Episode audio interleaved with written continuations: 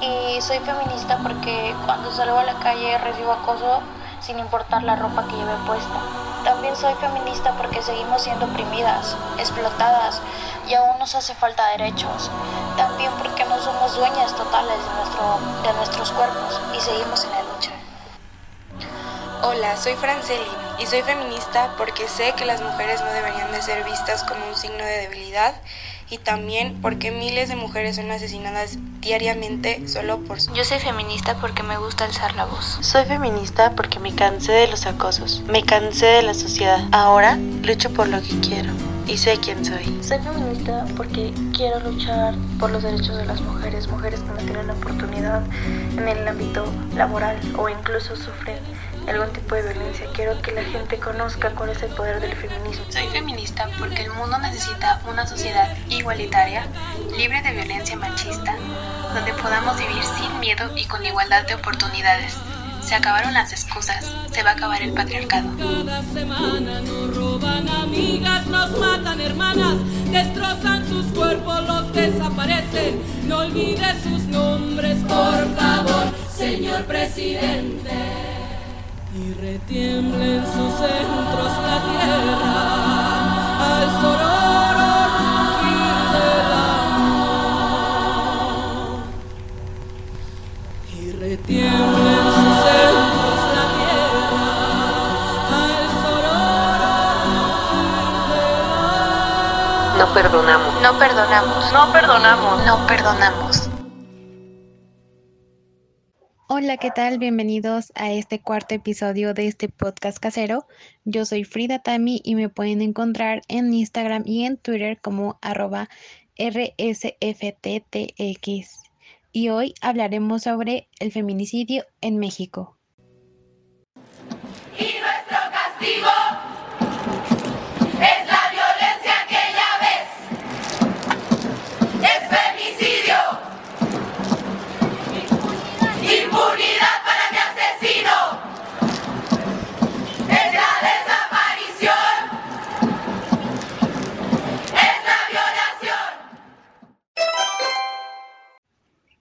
El feminicidio en México?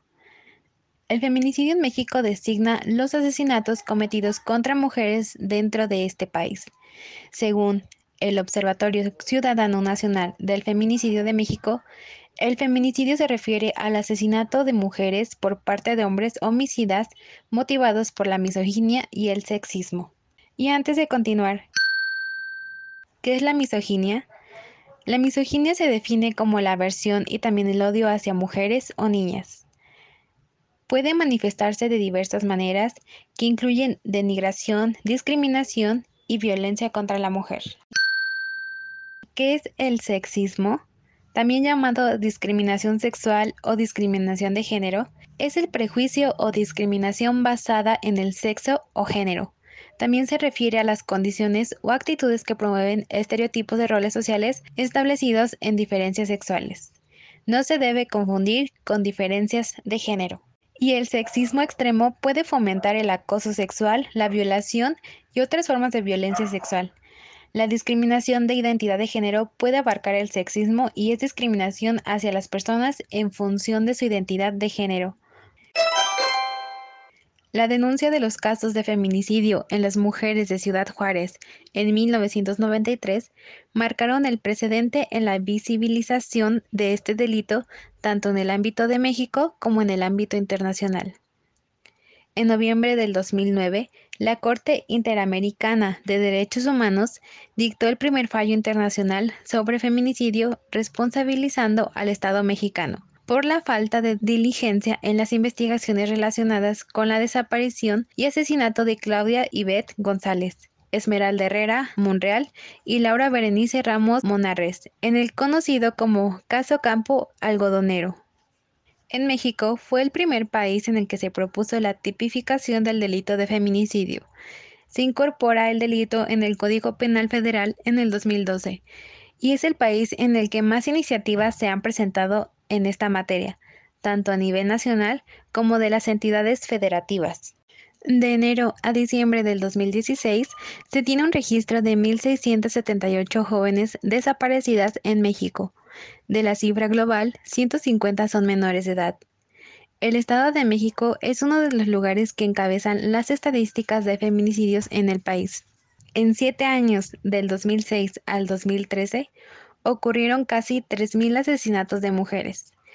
En el 2016 ejecutaron a 591 mujeres, además de contar con 11 municipios con alerta de género. Otras entidades que van en incremento de ataques mortales a mujeres son Guerrero, Michoacán, entidad en la que en el 2016 se declaró la alerta de género en 14 municipios, seguidos por Chihuahua, Jalisco y Oaxaca. En el 2019 se tiene registro que en los últimos cinco años, de acuerdo con el reciente informe del secretario ejecutivo del Sistema Nacional de Justicia, ya van 240 casos de feminicidios, 686 víctimas de asesinato, 113 secuestros y 705 por extorsión contra las mujeres, cifras que superaron el registro de índice delictivo contra este sector en la administración pasada. En el 2020, tan solo con el mes de enero, según los datos del secretario ejecutivo del Sistema Nacional de Seguridad Pública, se estima que hubo un total de 320 mujeres asesinadas, en las cuales se puede hacer registro de 10 muertes de mujeres al día solo que la información por parte de la Fiscalía señala que solamente 73 de estas mujeres fueron marcadas como feminicidios. Se considera feminicidio cuando la muerte contempla algunas de las siguientes circunstancias. 1. La víctima presente signos de violencia sexual o cualquier tipo. 2. La víctima presenta lesiones o mutilaciones infamantes o degradantes previas o posteriores a la privación de la vida o actos de necrofilia. 3. Existan antecedentes de cualquier tipo de violencia en el ámbito familiar, laboral, escolar, del agresor en contra de la víctima. 4. Haya existido entre la víctima y el agresor una relación sentimental, afectiva o de confianza. 5. Registros de amenazas relacionadas con el hecho delictuoso, acoso o lesiones del agresor en contra de la víctima. 6. La víctima haya sido incomunicada durante algún periodo de tiempo previo a su muerte.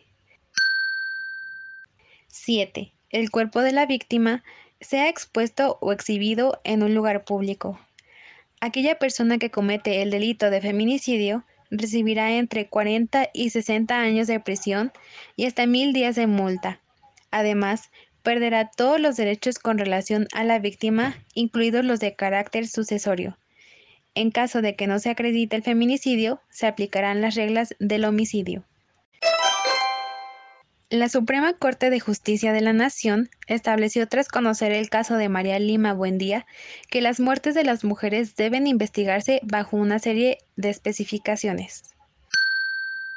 1. Identificar conductas que causaron la muerte de la mujer. 2. Verificar presencia o ausencia de motivos o razones de género que originan o explican la muerte de la mujer. 3 preservar evidencia específica para determinar si hubo violencia sexual. 4. Hacer las pruebas periciales pertinentes para determinar si la víctima era parte de un contexto de violencia. Cabe señalar que cada uno de los estados que reconoce este tipo de delito en su código penal local contempla una serie de agravantes o modificaciones específicas y en este caso hablaremos sobre el feminicidio en la Ciudad de México y cómo está plasmado en el Código Penal local. Este está contemplado en el artículo 148 y se considera feminicidio cuando cumple las siguientes circunstancias. 1. La víctima presenta signos de violencia sexual de cualquier tipo.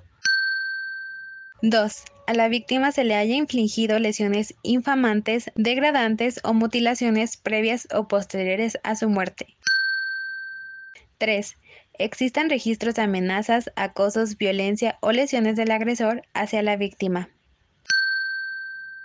4. El cuerpo de la víctima sea expuesto, depositado o arrojado en un lugar público. 5. La víctima haya sido incomunicada durante un periodo de tiempo previo a su muerte. A quien cometa feminicidio se le impondrá de 20 a 50 años de prisión en la Ciudad de México. A lo largo del año 2020 se registró un aumento en los feminicidios. Esto causó una serie de preocupaciones por parte de las y los ciudadanos de México, ya que tan solo en los primeros siete meses del 2020 se hizo oficial la cifra de más de, de 2.000 asesinatos. México es considerado como uno de los países con más feminicidios en América Latina y en el mundo.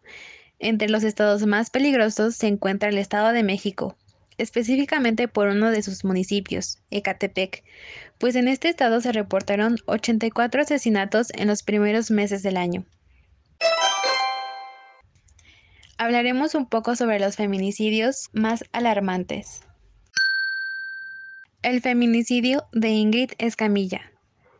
El caso de Ingrid causó mucho enojo, principalmente por parte de las ciudadanas mexicanas, pues fue asesinada por su pareja en su departamento, pero cuando las autoridades pertinentes llegaron al lugar de los hechos, cometieron un terrible error, pues filtraron a la prensa una serie de imágenes periciales que no debían ser reveladas, sin embargo fueron publicadas en diversos periódicos, entre ellos La Prensa.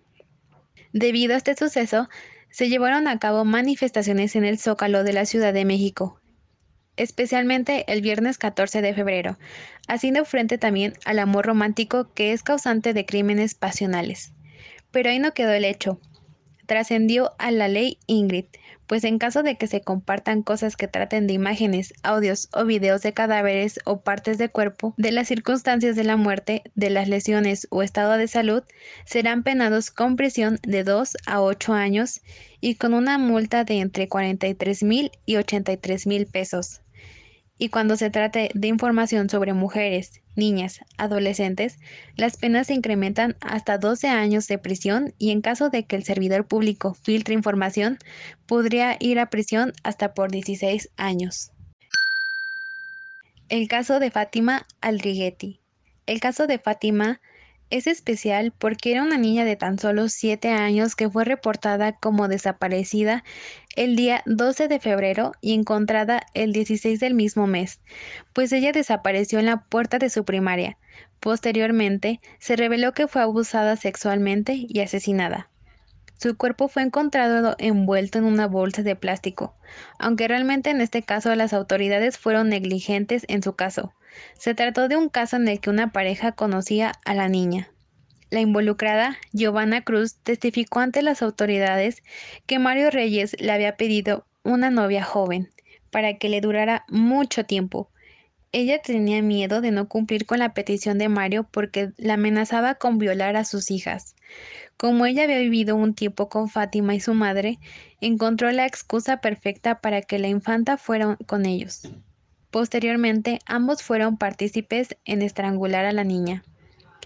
Ante tal crimen se ha generado mucha inconformidad porque a los agresores no se les ha bastado con asesinar y violentar mujeres adultas y adolescentes, sino que han ido a extremos abusando sexualmente, torturando, violando y asesinando niñas.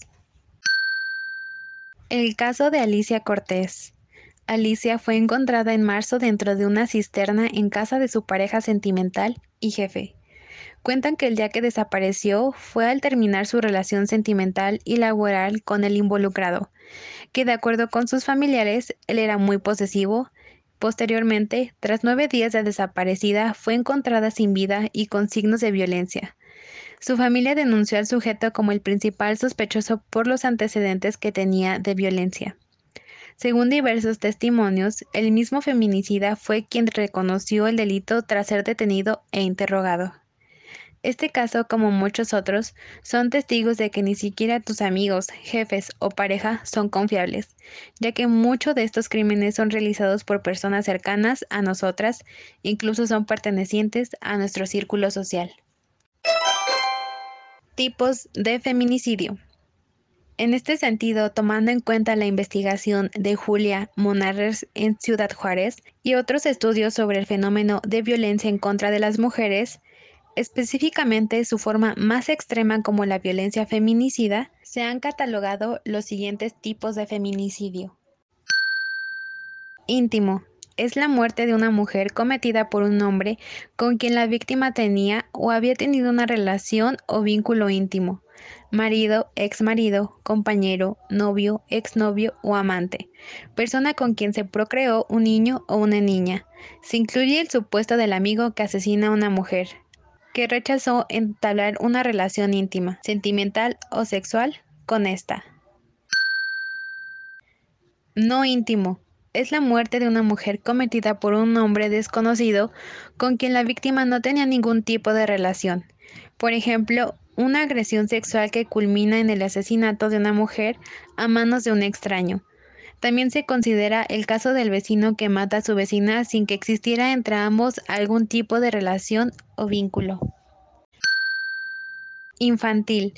Es la muerte de una niña menor de 14 años de edad cometida por un hombre en el contexto de una relación de responsabilidad, confianza o poder que le otorga su situación adulta sobre la minoría de edad de la niña. Familiar. Es la muerte de una mujer en el contexto de una relación de parentesco entre la víctima y el victimario. El parentesco puede ser por consanguinidad, afinidad o adopción. Por contexto, hace referencia al caso de la muerte de una mujer en la línea de fuego por parte de un hombre en el mismo lugar en el que mata o intenta matar a otra mujer. Puede tratarse de una amiga, una pariente de la víctima, madre, hija o de una mujer extraña que se encontraba en el mismo escenario donde el victimario atacó a la víctima. Sexual sistémico desorganizado. La muerte de la mujer está acompañada por el secuestro, la tortura y la violación. Se presume que los sujetos activos matan a la víctima en un periodo determinado. Sexual sistémico organizado. Se promueve que en estos casos los sujetos activos pueden actuar como una red organizada de feminicidas sexuales con un método consciente y planificado en un largo e indeterminado periodo por prostitución o por ocupaciones estigmatizadas.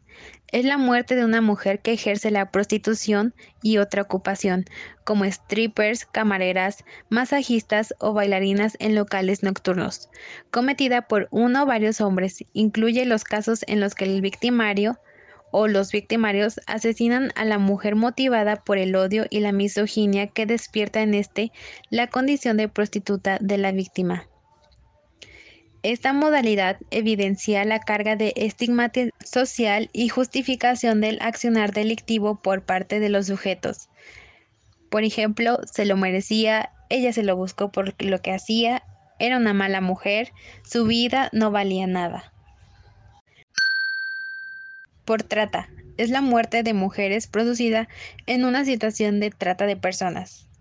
Esto se entiende como, como el secuestro, engaño, para obtener el consentimiento de las personas a fines de explotación, como la prostitución u otras formas de explotación sexual, trabajos forzados o servicios forzados, la esclavitud o las prácticas análogas a la esclavitud, la servidumbre o la extracción de órganos transfóbicos es la muerte de una mujer transgénero o transexual y en la que el victimario o los victimarios la matan por su condición o identidad de género transexual por odio o rechazo de la misma. Lesbofóbicos es la muerte de una mujer lesbiana en la que el victimario o los victimarios la matan por su orientación sexual, por el odio o rechazo de la misma. Racista es la muerte de una mujer por odio o rechazo hacia su origen étnico, racial o sus rasgos fenotípicos. Por mutilación genital femenina es la muerte de una niña o mujer a consecuencia de una práctica de mutilación genital. Haremos un recuento de los feminicidios por entidad. Aguascalientes 5. Baja California 66, Baja California Sur 10, Campeche 2, Ciudad de México 80, Chiapas 44, Chihuahua 89, Coahuila 30, Colima 21, Durango 3, Estado de México 238, Guanajuato 80, Guerrero 103, Hidalgo 27, Jalisco 58, Michoacán 68, Morelos 55, Nayarit 6, Nuevo León 55, Oaxaca 91, Puebla 81, Querétaro 14, Quintana Roo 33, San Luis Potosí 15, Sinaloa 53, Sonora 35, Tabasco 31, Tamaulipas 16, Tlaxcala 4, Veracruz 97, Yucatán 9 y Zacatecas 40. Es verdad que los números resultan punzantes. Es casi aberrante convertir vidas en cifras, pero seamos honestos, es una manera para obtener las constantes del crimen. Veamos, de todos estos feminicidios, 485 mujeres permanecen en calidad de desconocidas, 95 están reservadas por las autoridades, 979 fueron identificadas y reclamadas por sus familias. Sin embargo, todos estos números tienen una historia, por lo que no deben permanecer invisibles para las autoridades y la sociedad. En algún momento alguien tendría que encontrarlas. En cuanto a los responsables, 293 agresores están detenidos y bajo proceso judicial. Tan solo el 18.7% de los feminicidios en el país fueron investigados y del resto no tienen responsables ni detenidos. 76 presuntos culpables se encuentran prófugos y 35 se suicidaron después de asesinar a sus parejas o exparejas sobre las mujeres asesinadas. La documentación que aquí presento la obtuve de las notas rojas, que no siempre proporcionan datos relevantes como la edad de las víctimas. A continuación, algunas cifras e información alarmante sobre las mujeres asesinadas. 398 mujeres sin edad. 249 se encuentran en el rango de 40 a 59 años de edad, las cuales fueron dejadas en calles o asesinadas a manos de sus parejas o exparejas. 24 permanecen en calidad de desconocidas. 85 mujeres entre 60 y 90 años fueron asesinadas en supuestos asaltos o en manos de hijos o nietos, y nueve de ellas permanecen en calidad de desconocidas. 275 mujeres entre 30 y 39 años fueron asesinadas por parejas o exparejas. Sin embargo, en la mayoría se desconoce el agresor y 73 de ellas permanecen como desconocidas. 341 mujeres de 20 a 29 años fueron asesinadas por desconocidos o no hay datos de sospechosos y 61 siguen desconocidas. 398 mujeres sin edad. 249 se encuentran en el rango de 40 a 59 años de edad, las cuales fueron dejadas en calles o asesinadas a manos de sus parejas o exparejas. 24 permanecen en calidad de desconocidas. 85 mujeres entre 60 y 90 años fueron asesinadas en supuestos asaltos o en manos de hijos o nietos, y nueve de ellas permanecen en calidad de desconocidas. 275 mujeres entre 30 y 39 años fueron asesinadas por parejas o exparejas. Sin embargo, en la mayoría se desconoce el agresor y 73 de ellas permanecen como desconocidas. 341 mujeres de 20 a 29 años fueron asesinadas por desconocidos o no hay datos de sospechosos y 61 siguen desconocidas. 49 mujeres entre 18 y 19 años fueron asesinadas, en su mayoría por parejas o familiares. De muchas se desconoce al agresor y seis permanecen sin identificar.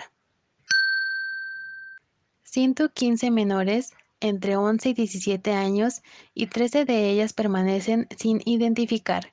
La constante en este rango de edad es que son violadas o asesinadas en sus casas con sus madres y en la mayoría de los casos sigue sin conocerse al asesino. De 3 a 5 años sumaron 11 niñas, con la misma constante, asesinadas por familiares, padrastros o vecinos. Cinco fueron violadas, asesinadas, abandonadas en canales o terrenos.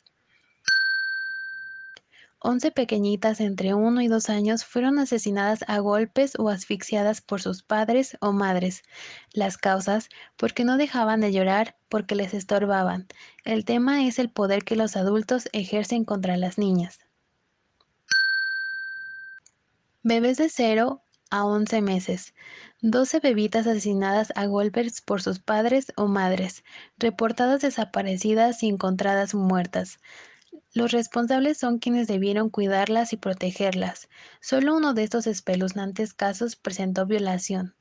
El 26 de mayo del 2016, una pequeña de nueve meses fue violada y asesinada por su padre y su tío en contubernio con la madre.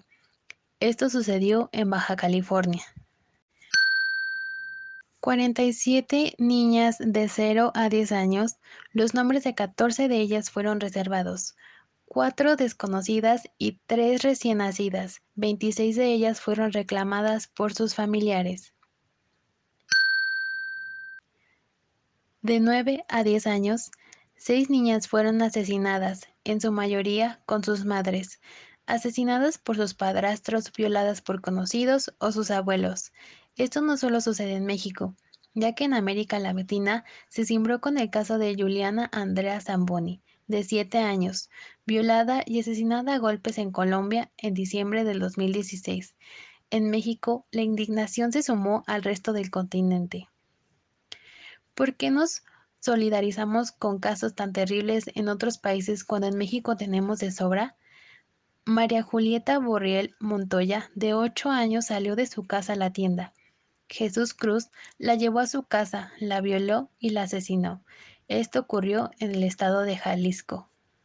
Sé que podría pensarse que plasmar fríamente los números de los feminicidios es amarillista, pero tiene la intención de que tomemos conciencia de que todos los días nuestras mujeres son asesinadas y desaparecidas. Los datos son alarmantes y las preguntas siguen siendo las mismas. ¿Por qué nuestra sociedad tolera y calla los feminicidios? ¿Por qué nos mantenemos alejados del tema? ¿Por qué es tan difícil ponerse en el lugar de los familiares de estas mujeres? Es indignante saber que en México el feminicidio no se investiga y que muy pocas personas lo toman en serio. No obstante, algunas voces tratan de hacer visibles a las mujeres, quienes son, el vacío que dejaron, los sentimientos que muchas familias enfrentan, otro factor es confrontar a las autoridades que poco hacen por dar respuesta a las familias, ya que se muestran indolentes y no tienen ningún interés por solucionar los crímenes. Y a todo esto, ¿seremos capaces de detener los feminicidios en México? ¿Dejaremos de contabilizar muertes de mujeres todos los días? ¿Dejaremos de ser testigos silenciosos de este fenómeno? Algún día podremos dormir tranquilos confiando en que nuestras hijas, hermanas, madres y amigas están a salvo. ¿Cuándo entenderemos que no solo es un tema de pobres, que centenares de mujeres son asesinadas en todos los ámbitos sociales? ¿Qué necesitamos ver para no ignorar que tanto bebés como mujeres de la tercera edad son asesinadas todos los días y que pocas son las voces que exigen o hacen algo por detener este horror? Por todas estas interrogantes es que considero una necesidad urgente de visualizar, denunciar, investigar y sobre todo prevenir el feminicidio. Para iniciar este cambio debemos estar conscientes de que no es que las alertas de violencia de género fallen, más bien son nuestras autoridades las que nos sirven. Y para finalizar, hablaremos de feminismo para niños. Blanca Nieves, Cenicienta, o la Bella Durmiente tienen algo en común. Necesitaban que su príncipe las rescatara. Así se educaron generaciones y generaciones de niños, donde la mujer quedaba relegada a una segunda posición y siempre necesitaba la ayuda del hombre para salir adelante. En los tiempos que corren, si queremos conseguir que se equiparen los derechos de hombres y mujeres en nuestras obligaciones como padres, educar con la igualdad, independientemente si tenemos niño o niña. Por ese motivo he seleccionado unos cuantos libros feministas para regalar a los niños donde las princesas ya no necesitan un príncipe azul y donde los niños aprenderán que las mujeres también pueden ser heroínas. Cuentos de buenas noches para niñas rebeldes. 100 historias de mujeres extraordinarias. Este libro no habla de princesas, trata de científicas, astronautas o chefs, sin ejemplos de determinación para que las niñas de hoy en día sueñen a lo grande. Las chicas son guerreras, 26 rebeldes que cambiaron el mundo. Se trata de 26 biografías femeninas de mujeres que cambiaron el mundo a su manera, desde Lady Gaga hasta Coco Chanel. Valerosas, mujeres que solo hacen lo que ellas quieren. Este libro contiene el retrato de 15 mujeres que lucharon por conseguir sus sueños, como la emperatriz china que creó un esbozo del actual derecho laboral e instauró los méritos para poder acceder a cargos públicos. La princesa rebelde. Susana no es una princesa normal. Ella también esperaba a su príncipe azul, sí, pero no el típico que todos conocemos. ¿Y qué ocurre cuando aparece? Que no es lo que imaginaba. Si a sus hijos les gusta la aventura, Susana será la princesa ideal. Érase dos veces los tres cerditos. Esta nueva versión de los tres cerditos de la colección Érase dos veces de Pablo Macías y Belén Gaudes. Rosa Caramelo. Con esta historia la autora propone romper los estereotipos sexistas y reflexionar con niños y niñas sobre la diferencia en los juegos, la forma de vestir o el lugar en el que cada uno habita. Y por último, Arturo y Clementina. Se trata de dos tortugas que comienzan su historia con la ilusión de formar un hogar, pero pronto Arturo comenzará a anular a Clementina, abandonando esta casa. En este cuento identificaremos claramente los roles establecidos en la sociedad, tanto de género como de familia, y donde la autora reivindica el rol femenino en la sociedad, combate los estereotipos sexistas y denuncia la discriminación. Esto ha sido todo por este cuarto episodio. Nos vemos en el próximo. Yo soy Frida Tan. No hay Hasta pronto. para cubrir al que abusa. Aquí llegó para molestarte esta intrusa. Todas las que mataste hoy son mi musa. Yo voy a aclararte esas ideas confusamente obtusas. ¿Qué importa si llevaba escote o blusa? El problema no es la ropa que usa. Que no eres el culpable, que yo soy una ilusa. Culpable es todo aquel que no acusa. Complicidad se llama este juego. Ya dejemos de hacernos los ciegos. Vamos, cabrón, que yo no valgo tu ego. Vamos, que aquí nos están prendiendo fuego. Si se fue de casa, ni una menos. Si se puso minifalda, ni una menos. Si se